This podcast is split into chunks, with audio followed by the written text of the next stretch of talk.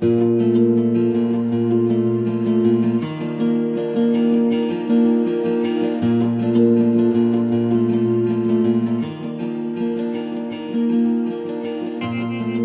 新聞の木田光です。え本日のゲストはオピニオン編集部の小川由紀さんです。よろしくお願いします。よろしくお願いします。えっ、と、本日のテーマは何でしょうか？はい、えー今日お話しするのは、えー78年ぶりにイギリスから日本へ一着の古い斑点が戻ってきました。えーその斑点をめぐる、えー物語をご紹介したいと思います。前回の続きからお届けします。えっ、と、ウィリアムズさんなんですけども、天竜村に来る前、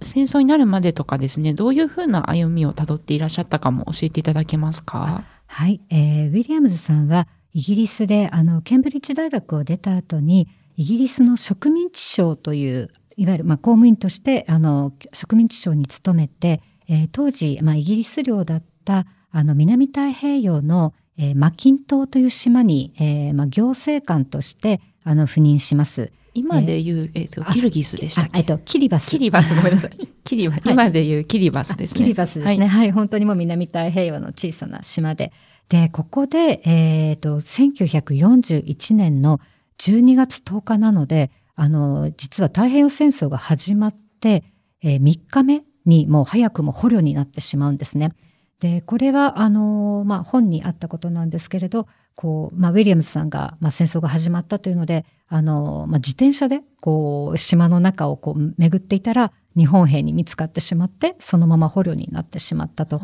いうことです。で、まあ、捕まって、えーで、そのまま、えー船で、えー横浜に送られます。で、まず、えー横浜で、えー少した後に、香川県の善通寺市に、えー設けられた、えー捕虜収容所へ送られました。えーこの、あの、善通寺の捕虜収容所は、えー日本で最初にできた連合国軍捕虜向けの収容所と、えーいうことです。で、そちらにいた後に、また、あの、東京の、えー大田区の平和島にある大森捕虜収容所に送られます。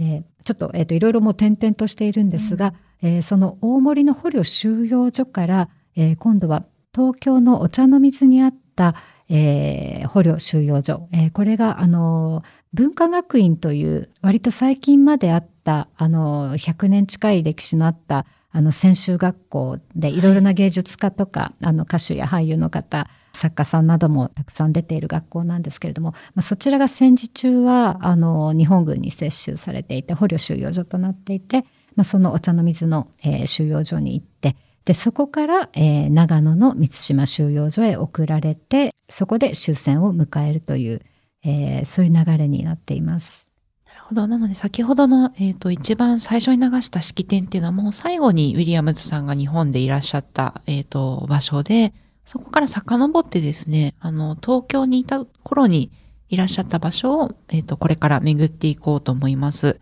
で、あの、キャロラインさんなんですけども、今回なぜ、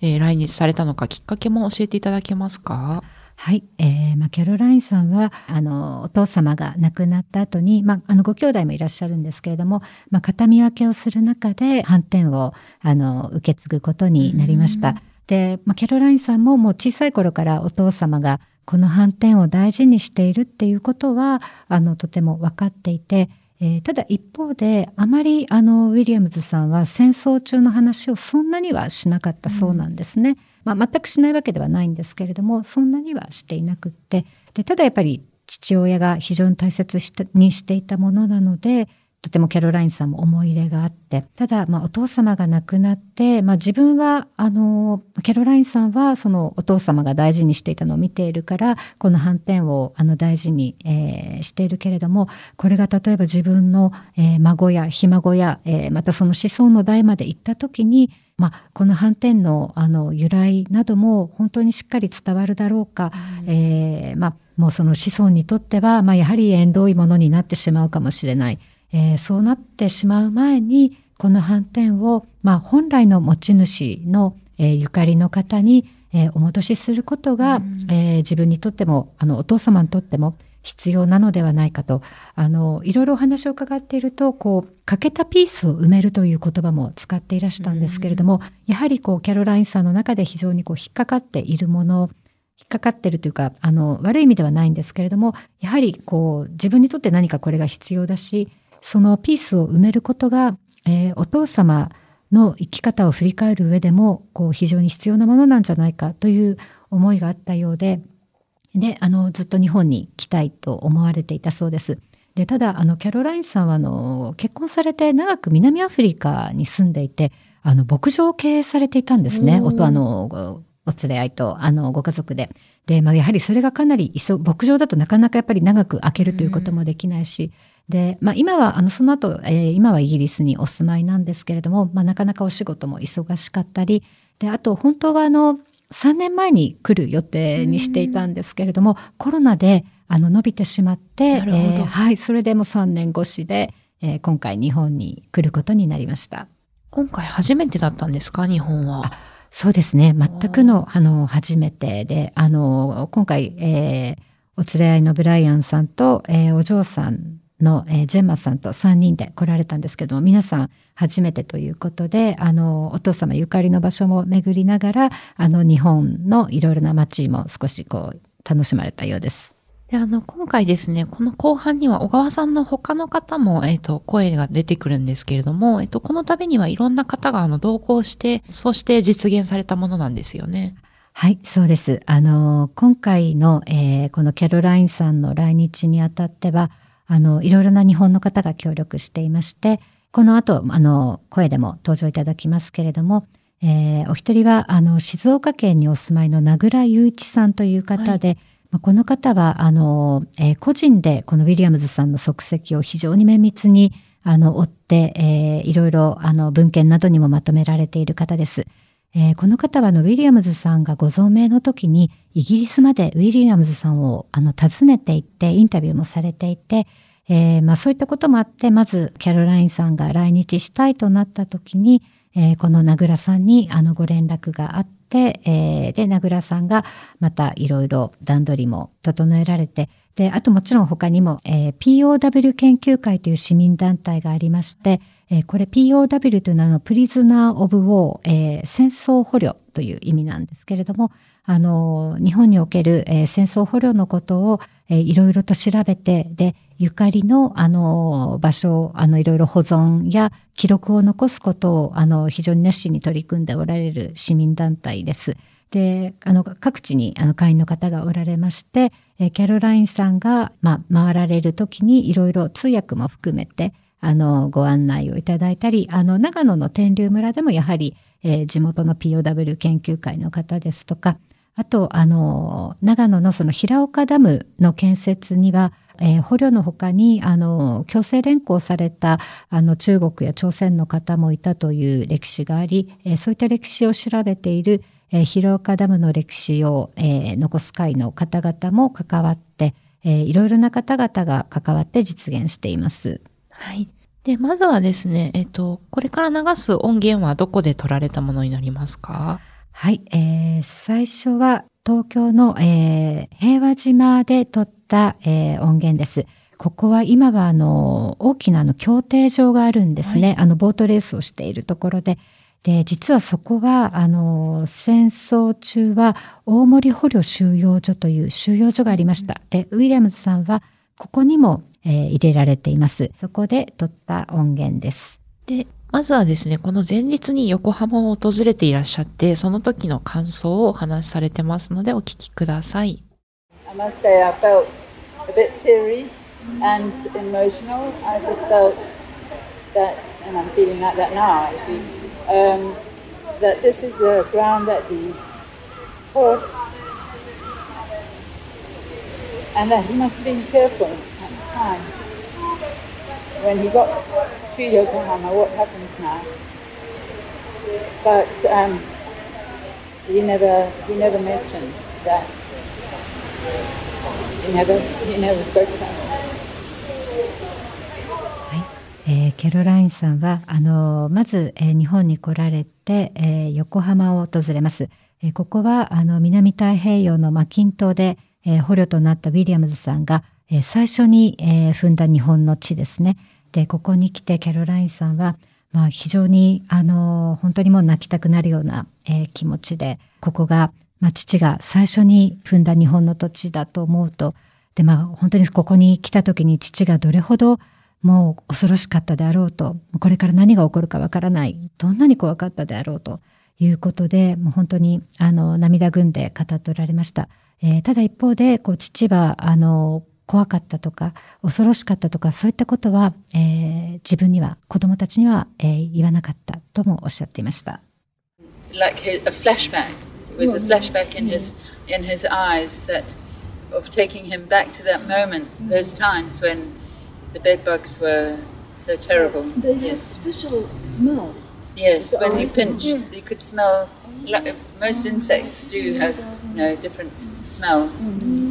はい。あの、ここは当日ご案内してくださった POW 研究会のあの女性とやり取りをしている場面なんですけれども、あの、フラッシュバックという言葉をあの使っています。うん、あの、まあ、当時の記憶、辛い記憶が蘇ってしまうという、あの、これは、まあ、えー、イギリスに戻った後のあのお父様の話で、非常にあの飲みとかシラミとかのあの虫をあのウィリアムズさんが非常に嫌がったと。例えばキャロラインさんたちがこう中古のキャンプ用品を買ってきたそうなんですね。で、そうするとこうウィリアムズさんがそのキャンプ用品をもういろいろ匂いを嗅いだりも綿密に触ったりしてあの虫がついていないかっていうことをものすごくあの調べていたそうなんです。で、それはやはりあのまあそういった虫がいるんじゃないかっていうことへの恐怖があの非常にもうフラッシュバックとなって、まあ、ウィリアムさんの中にあの辛い思いを蘇らせているのではないかと。でそこであの、まあ、スペシャルスメルということもおっしゃってたんですけれど、こう私も知らないんですが、あの、飲みしらみとかそういう、あの、あと南京虫とかですかね、あの、なんかこう、匂いでわかるみたいで、あの、ウィリアムさん、こう、そうキャンプ用品とかを指でこうさすって、で、その指の匂いを嗅いで、えー、虫がいるかいないかっていうのをなんかすごく綿密にチェックしていてであとね例えばあの犬を連れている人が見てで犬が時々こう自分のあの体をこうかく足でこうかい。た時に、はい、あこの犬にこうなんか虫のみとかついてるんじゃないかっていうのはすごく嫌がったりあのやっぱりちょっとそこにあの非常に、まあ、ある意味少し神経質にナーバスになっていたのはあのこの捕虜生活でのあのフラッシュバックではないかとあのやはり、ね、どうしても衛生的ではない環境だったのでいろいろ悩まされていたようですのであのそういったこともおっしゃっていました。で、あの、今お話にもありましたけど、そんなにこう、ウィリアムズさんは、あの、お子さんたちに戦争の話って口数多い方ではなかったんですよね。そうですね。ケロラインさんたちに伺うと、あの、あまり戦争の話を、まあ、子供たちにもしなかったし、周りの、あの、友人、知り合いにもそんなにはしなかったようですね。で、ただ、あの、ケロラインさんたちには、ある種なんか冒険物語のようにして語る時はありまして、例えば、えー、これはあの長野のあの三島捕虜収容所にいた時に、列車であの運ばれてくるセメントの袋を駅でその貨車から下ろして積み上げるっていうあの仕事をしていたこともあったそうなんです。で、そのセメント袋をえー、まあ、どんどんこう、駅のプラットフォームに積んでいくときに、なんていうんでしょう、なんかこう、ドーム型になる、ドーム型というか、ドーナツ型になるように積んでいって、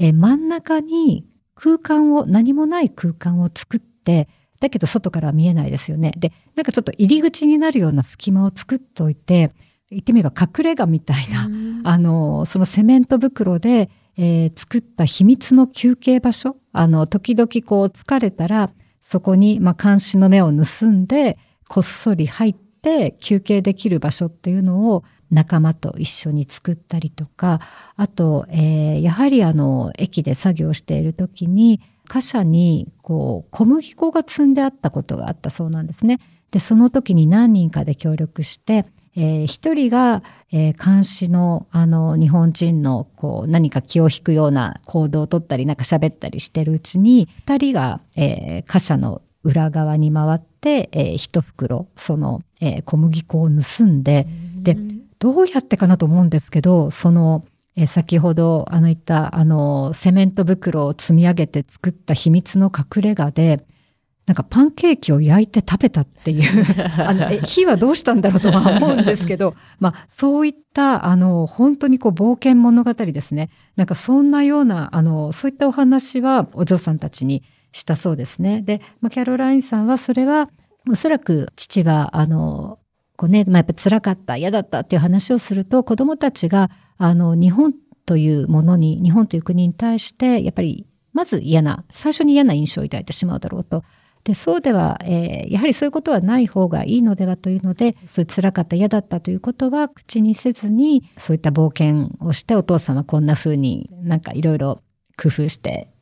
サバイバルしたんだみたいなちょっとこう楽しいお話ではないんですけどねなんかまあちょっとそんなようなあの子どもたちには伝え方をしてあの子どもたちが日本に対してまあそれをおそらくその他者に対してということかなと思うんですね。あの偏見を予断を持って接しないようにというそういう父の気遣いだったのではないかとあのキャロラインさんはおっしゃっていました。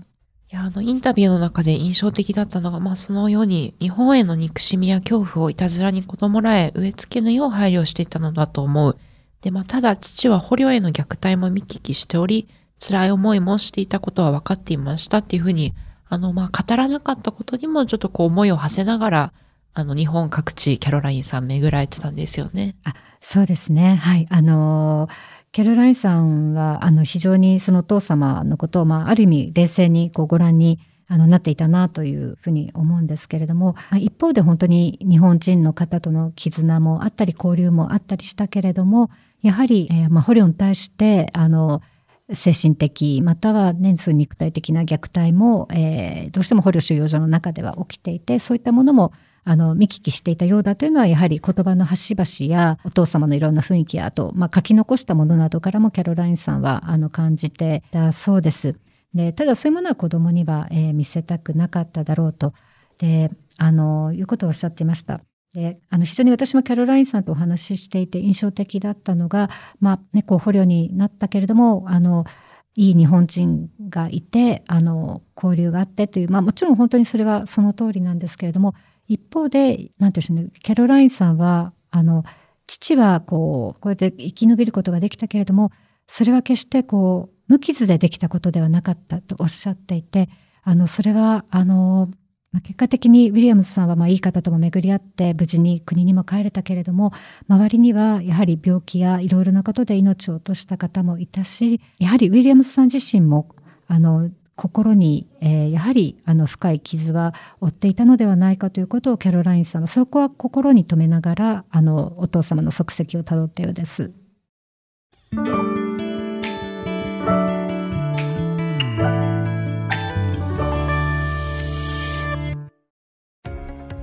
私は朝日新聞歩きき人工音声が伝える速報ニュースのポッドキャストです通勤中でもお料理中でも運動中でも趣味の作業中でも何かしながら最新のニュースをフォローできます。あなたの知りたいニュースどこででも朝日新聞歩ききたった数分で今日のニュースをまとめ聞き。からがですね、えっと、次回の番組にもつながる文化学院があった場所で起こったお話になっていくんですが、これはどういうお話になりますか？はい、えー、これは、あの、まあ、日本に捕虜としてやってきたウィリアムズさんにとって非常に大きな出来事が、えー、起きた場所です。お茶の水の文化学院、今もあの建物の一部はあの当時のままに残っているんですけれども、そもそもあの、まあ、ウィリアムズさんは、まあ、南太平洋であののマキン島で、えー、捕虜になって、彼は、まあ、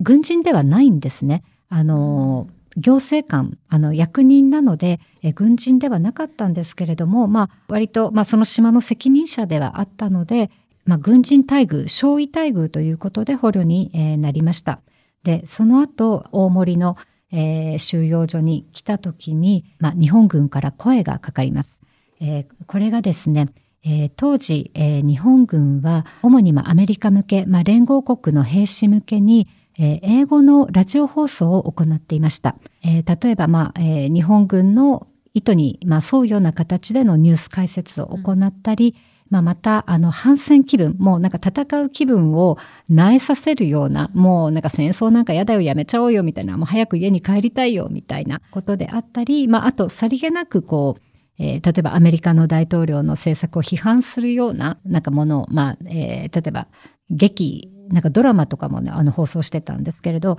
まあそういう相手の国の政策をさりげなくこう批判するような、えー、内容であったり、まあそういうラジオ放送をえー、これはあの陸軍の参謀本部が中心になって、まあ、外務省なども当時の外務省の職員なども、えー、協力して行っていました。捕虜に、えー、その放送ラジオ放送で喋、えー、らせようというので、えー、大森捕虜収容所に行った連合国軍の、まあ、英語を母語とするあの人たちの中から、えー、何人か選ばれて、えー、お茶の水の文化学院に送られます。まあ、この文化学院はえ、そういう意味ではあの、まあ、仕事場でもあり、え、捕虜収容所でもあったという場所でして、まあ、当時あのそういったあの放送を担当する部門とまたこれはあの後半にもなりますがあの宣伝のビラですねあの、えー、敵敵地であの飛行機から撒いたりする、えー、ビラを制作する、えーまあ、そういったあのビジュアルのチームと、まあ、音声チームとビジュアルチームがこの文化学院で、えー、陸軍参謀本部の下で、えー、いろいろなことを、えー、していました。で、ウィリアムズさんは、あの、お森にいた時に、えー、まあ、この、まあ、ラジオ放送の担当をしないかということで、えー、まあ、言ってみると、スカウトされてですね、文化学院に連れてこられます。で、あの、当時のあのことを書いた、日の丸アワーという、今の中高新書から出ています。はい、あの、当時外務省で、えー、この放送にあの従事していた池田則実さんというもう亡くなった方あのいらっしゃるんですけれども彼があの書いた本であの非常にあの日の丸アワーというのは番組の名前なんですけれども当時の様子があの非常にあのよくあの分かることに分かるようになっていまして。まあ、その中でウィリアムズさんが選ばれた理由としてアメリカのあのルーズベルト大統領を批判するようなあの内容もあるので、えー、イギリス人の方が言いやすいんじゃないかっていう、アメリカ人だとやっぱちょっと抵抗あるかもしれないけれど、イギリス人だったら言いやすいんじゃないかというので、えー、イギリス人を何人かあのピックアップしたと、その一人にウィリアムズさんが入っていたということでした。で、他の、あの、まあ、アメリカやと、まあ、オランダの方も、えー、このえー、ラジオ放送の担当として連れてこられるんですけれど、まあ、皆さん、えー、司会とかあとあのそれぞれの植民地の放送局で働いていたりとかあと、えー、俳優として舞台の経験があるとか、うん、何かしらこう喋るあの人前で喋る、えー、仕事をしていた方が他はあの他の方は多かったようですね。で、あの、この場所から長野県の天竜村の方に行かれるわけですけど、そこに送られるきっかけとなった出来事があったんですよね。そうです。はい。当時、あの、大森から連れてこられた、まあ、十数人の、あの、捕虜がですね、まあ、文化学院に連れてこられて、日本の、あま、軍人の前に、まあ、並ばされて、えー、こういうことで、えー、放送に、ラジオ放送に、えー、協力してもらうと。で、あの、協力しない者は、え、まあ、命は保証しないと。えまあ、軍人が訓示します。で、その時に、えー、まあ、ウィリアムズさんが、まあ、並んでいた中で、前に、こう、踏み出してですね、えー、ノーサーと、あの、自分は協力しませんと、えー、はっきり言うんですね。まあ、それで、まあ、非常に、あの、場の空気は本当に凍りついたような、あの感じだったと、まあ、これもあの本に書かれているんですが、それで、まあ、ウィリアムズさんは、まあ、協力しないといったことで、そのまま憲兵隊に送られます。えー、で、まあ、この時ですね、そうやって協力しないと、えー、人ウィリアムズさんがはっきり言ったことで、そこにいた軍人が、まあ、えー、非常に怒って、刀の塚に手をかけて、まあ、今すぐ切り捨てるみたいな雰囲気になったそうなんですけれど、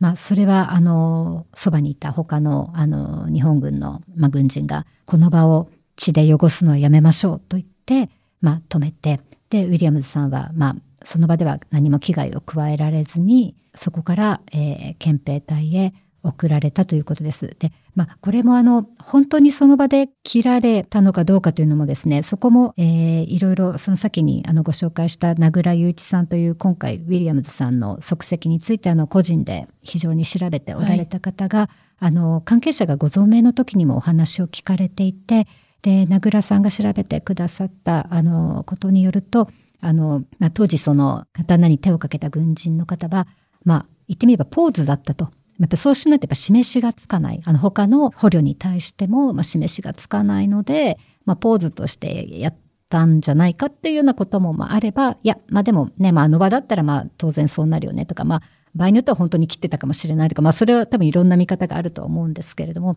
まあともあれウィリアムズさんにとっては、本当にもうその場で殺されてもおかしくはない状況でした。で、その後、あの、まあ、ウィリアムズさん残され、まあ、憲兵隊に送られて、まあ本当に非常に怖かったと思います。あの、また、あの、キャロラインさんもちょっとおっしゃってましたが、まあ、他には誰も続かなかったわけですね。うん、ウィリアムズさん一人だけが拒否して、で、もちろんその他に続かなかったからといってその人たちを責めることももちろんできないわけですけれども、まあ本当に極限的な状況に追い込まれて、で、でウィリアムズさんはその後、まあ、本当に非常に不安な中過ごしながら、で、また、えー、当時はですね、そういった、えー、敵に向けてのラジオ放送とか、敵に向けての宣伝ビラということは非常にあのトップシークレットの扱いになっていまして、うん、えー、まあ、日本軍がこういうことをしているということを知った以上はウィリアムズさんをもう普通の収容所には戻せないということで、まあ、言ってみるともう危険な場所に送り込むみたいな、うん、そういうことで肉体労働の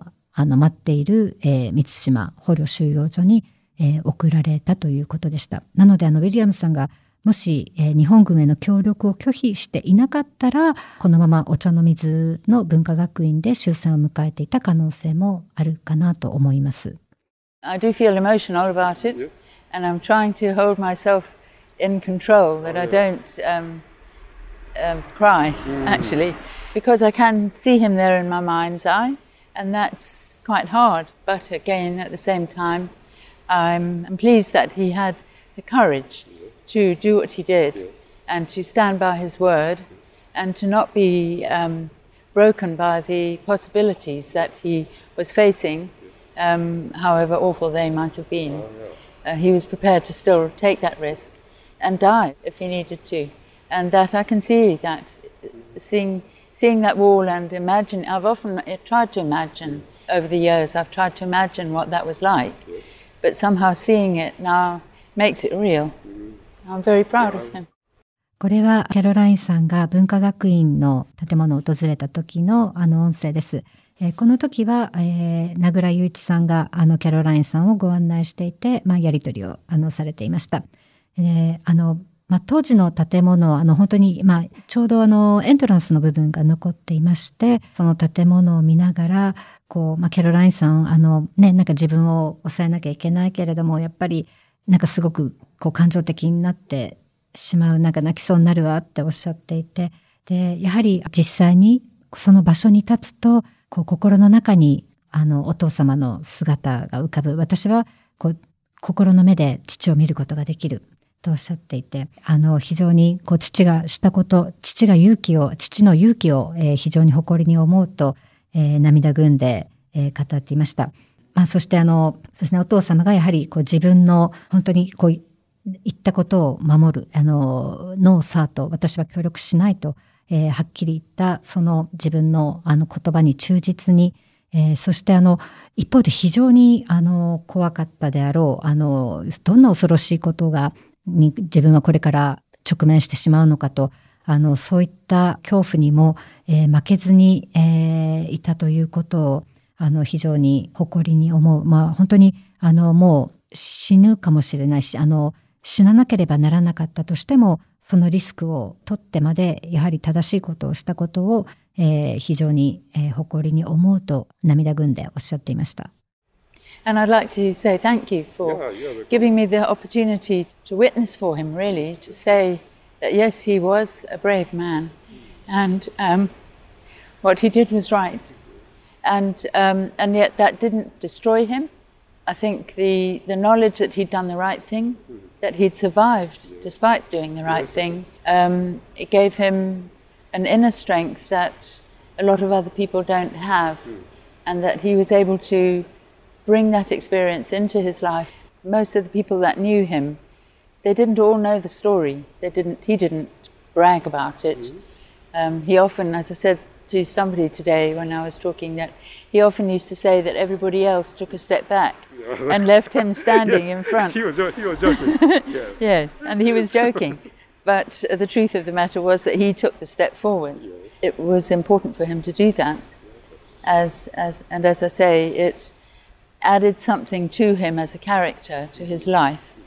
that um, expanded him as a personality. はい。ここでも、あの、キャロラインさんは、まあ、やはり、えー父が、あの、正しい行いをしたこと、えー非常に、まあ、勇敢であったことを、あの、誇りに思うということを、あの、おっしゃっていて、で、まあ、非常に、まあ、正しいことを、あの、したんだけれども、それがゆえに、こう、非常に、まあ、苦しい目に待って、そこから、まあ、サバイブ、生き残ってきたということをおっしゃっています。また、あの、一方でですね、こうした経験が、お父様の、まあ、人生、お父様の生き方、お父様という人物に対して非常に重み、あの、やはり何か、あの、まあ、力でもあり、えーやはりこの経験というものが父にとっては、あの、非常に重いものを、えーもたらしたということも、えーおっしゃっています。で、あまり、あの、まあ、ウィリアムズさんは、この、あの、捕虜になった時の話を周りの人にもしなかった。あの、で、一方で、あの、時々冗談めかしてですね、まあこれあの中でちょっと笑いながら、あの名倉さんと、いや、彼ジョーク言ってて、言ってたね、みたいにおっしゃってたんですけれども、あの、いや、もう他の人がみんな一歩下がったので、自分はこう前に、自分だけ一歩前に出るような感じで残されちゃったんだよねっていうことを、あの、ジョークで言ってて、だけど実際起きたことというのは、あの、他の人が下がったのではなくて、彼が前に出たのだと。えーで、それが、で、やはりそうすることが父にとっては、えー重要であるし、えーこの前に踏み出すという行動が、やはり父にとって、えー父という人格に、えー何か一つのものを与えたとキャロラインさんはおっしゃっています。で、まあ、ここであの、おそらくお父様が、あの、他の人はみんな下がったんだよねって、だから僕残されちゃったんだよって、冗談めかしておっしゃっていたのは、これもあのキャロラインさんに別の時に伺ったんですけれども、やはりあの、まあ、お父様にとっては、非常にあの、自分が前に出たのに、他の人が続かなかったことに対して、まあ、やはりある種の、こう、ちょっとがっかりした気持ちというか、あの、孤立感みたいな、あの、さっきも申し上げましたけど、その、そうしなかったから責められるものではもちろんないけれども、やはりその時の孤立感とか恐怖感とか、あの、そういったものを、やはり、あの、非常に一つの、まあ、彼の中での一つの傷にもなっていて、まあ、そういったものをこう、そうやって、いや、みんなが下がっちゃったから僕だけ前に出る形になっちゃってって、こう、なんか冗談めかすことで、あの、自分の傷に、こう、うまく折り合いをつけていたのかなっていう、そういうふうに感じますね。with the with the jacket, that's a, a sign of, of truce between two people, really. Um, and that's why I want to bring it back to the family, because um, the truce continues, and it's my turn to return that.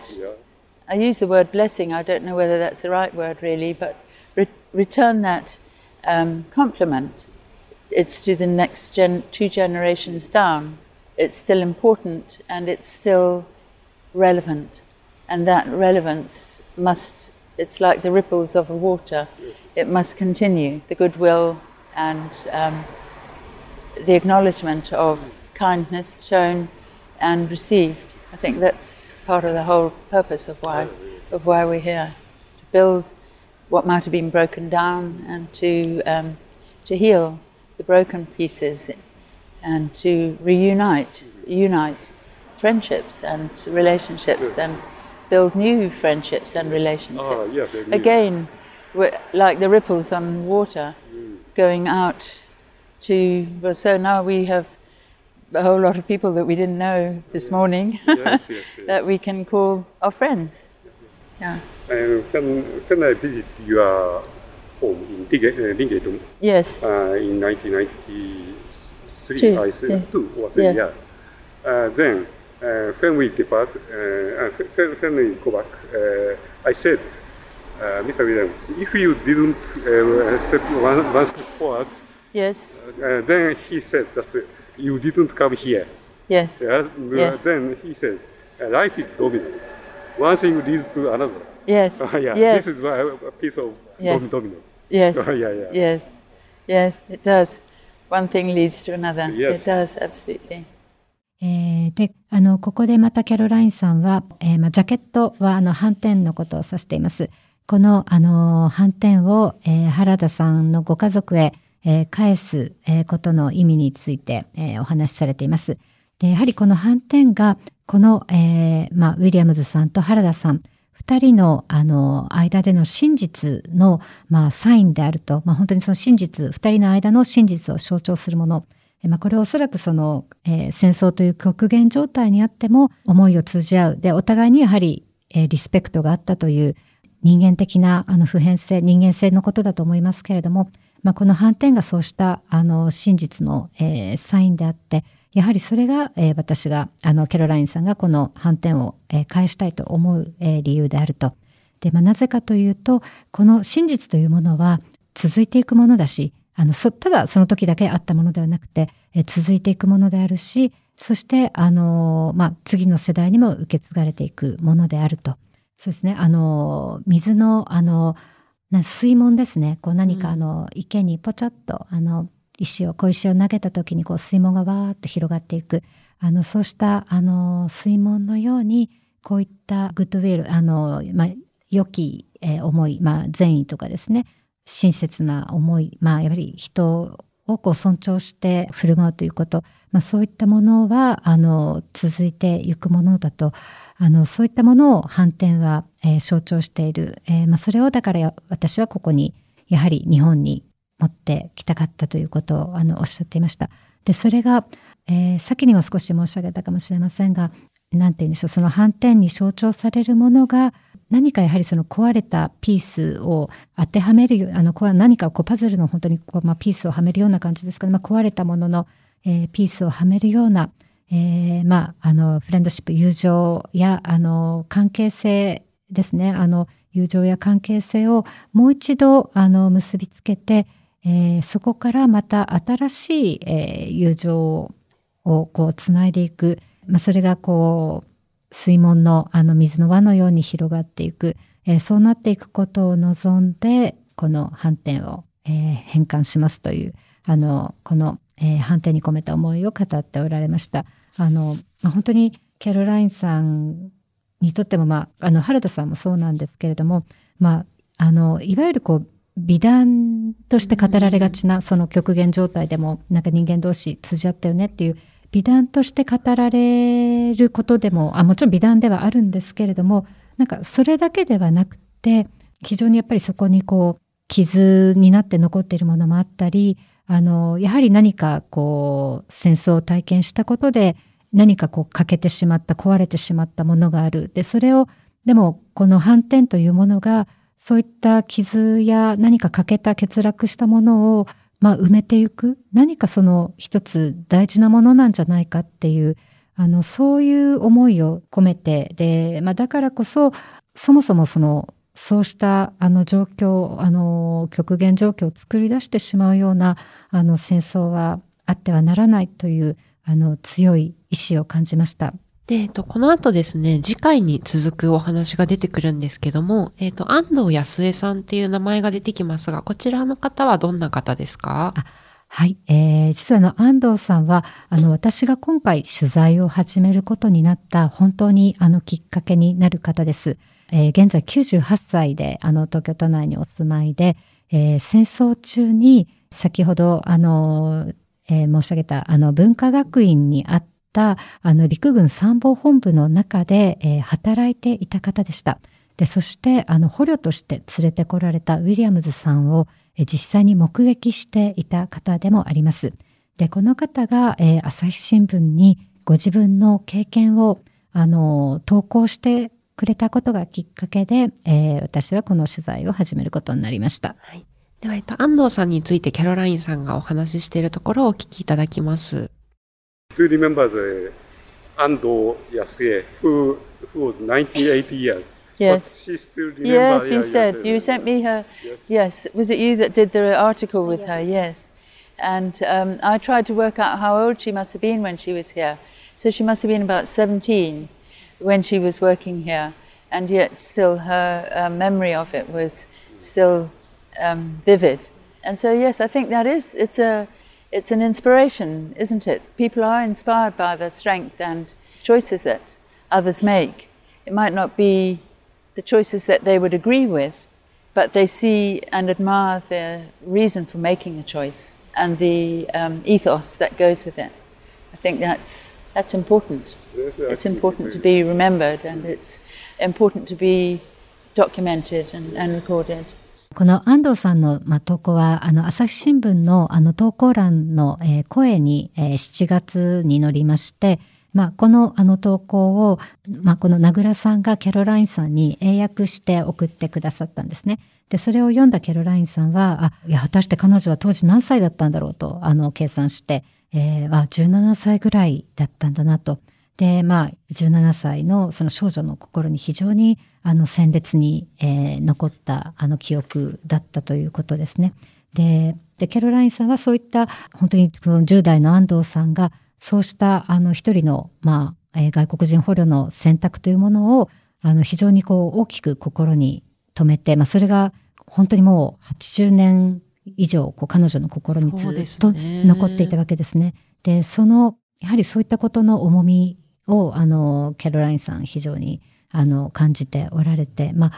たこういったことを、あの、記録して、あの、伝えていくことは本当に大切であるとおっしゃっていました。朝日新聞ポッドキャストお話はつきませんが、続きは次回にお届けします。本日は小川由紀さんとお届けしてきました。えー次回の番組のテーマは何でしょうか？次回は安藤康江さんが彼女ももちろん軍人ではないわけであのどういったいきさつでこの、まあ、当時日本軍の全くのあの秘密の組織とされていた宣伝部門で、えーどういったことで働くことになって、まあ、そこで、見聞きしたこと、まあ、そこでまあ言ってみればまあウィリアムズさんと出会うわけですけれどもあのそのいきさつと、えー戦後もずっとあの抱き続けた思いなどをご紹介したいと思います。リスナーの皆様番組を最後まで聞いてくださりありがとうございました。今後も朝日新聞ポッドキャスト番組を続けるためお力添えいただけると幸いです。概要欄にありますお便りフォームからご意見やご質問もお待ちしています。画面をタップやスクロールすると、えーと説明文が様々出てきますのでそちらにリンクを貼っております。また、メールマガジンも配信しています。番組作りの裏側やコラムなどをお届けしていますので、ぜひご登録いただけると嬉しいです。朝日新聞ポッドキャスト、朝日新聞の木田光がお届けしました。それではまたお会いしましょう。